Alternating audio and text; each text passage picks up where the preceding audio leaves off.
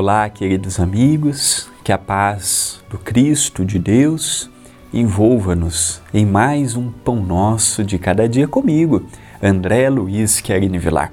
É uma pequena mensagem, reflexão, pensamento, muito imperfeito ainda, mas campeado de amor, de ternura, muita vontade de estar aqui, muito carinho em receber o carinho de todos que me escrevem.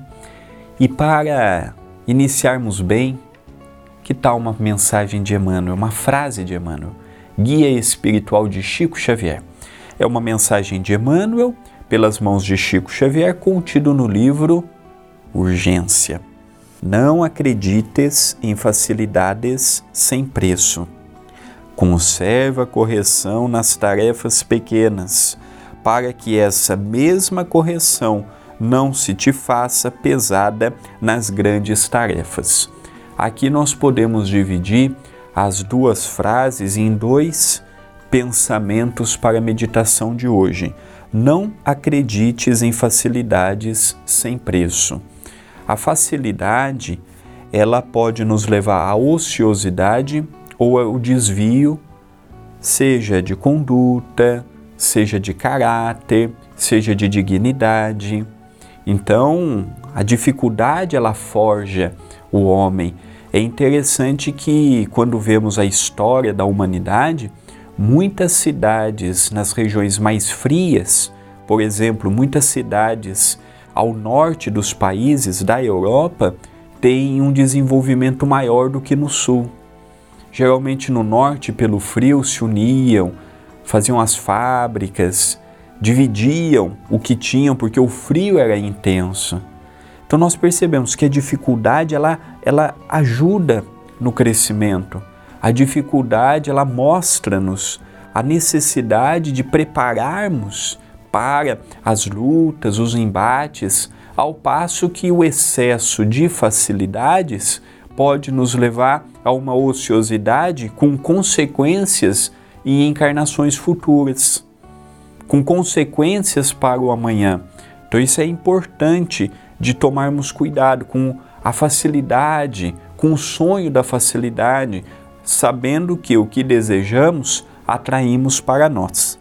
E o outro pensamento de Emmanuel nos fala: conserva correção nas tarefas pequenas é nas pequeninas atitudes do dia a dia que nós devemos imprimir o nosso sentimento de corrigir e não nas grandes.